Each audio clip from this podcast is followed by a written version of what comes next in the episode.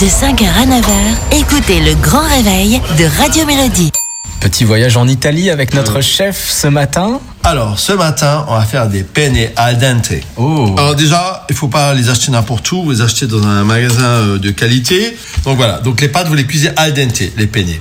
Et avec ça, euh, on les fait un peu forestières. Donc, champignons de Paris, vous les lavez, vous les coupez en quatre. Dans une poêle chaude, vous mettez vos champignons de Paris au beurre, vous les faites bien dorer. On s'appelle un peu d'eau, mais vous attendez. Vous émincez quatre échalotes. Vous mettez vos échalotes, un bon lard paysan, hein, des bons lardons, hop. Après, vous déglacez avec du vin blanc, demi-bouteille de vin blanc pour donner un peu d'acidité.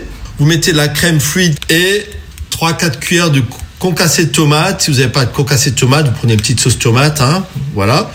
Donc, euh, vin blanc, vous le faites réduire à moitié. Votre crème, votre concassé de tomate, vous rectifiez l'assaisonnement, c'est le poivre, vous versez ça par-dessus vos pâtes, qui sont al dente. Et puis, si vous trouvez qu'il n'y a pas assez de calories, ah ben, rajoutez encore des copeaux de parmesan, ça sera parfait. Je vous embrasse, à demain. Pour bien réussir vos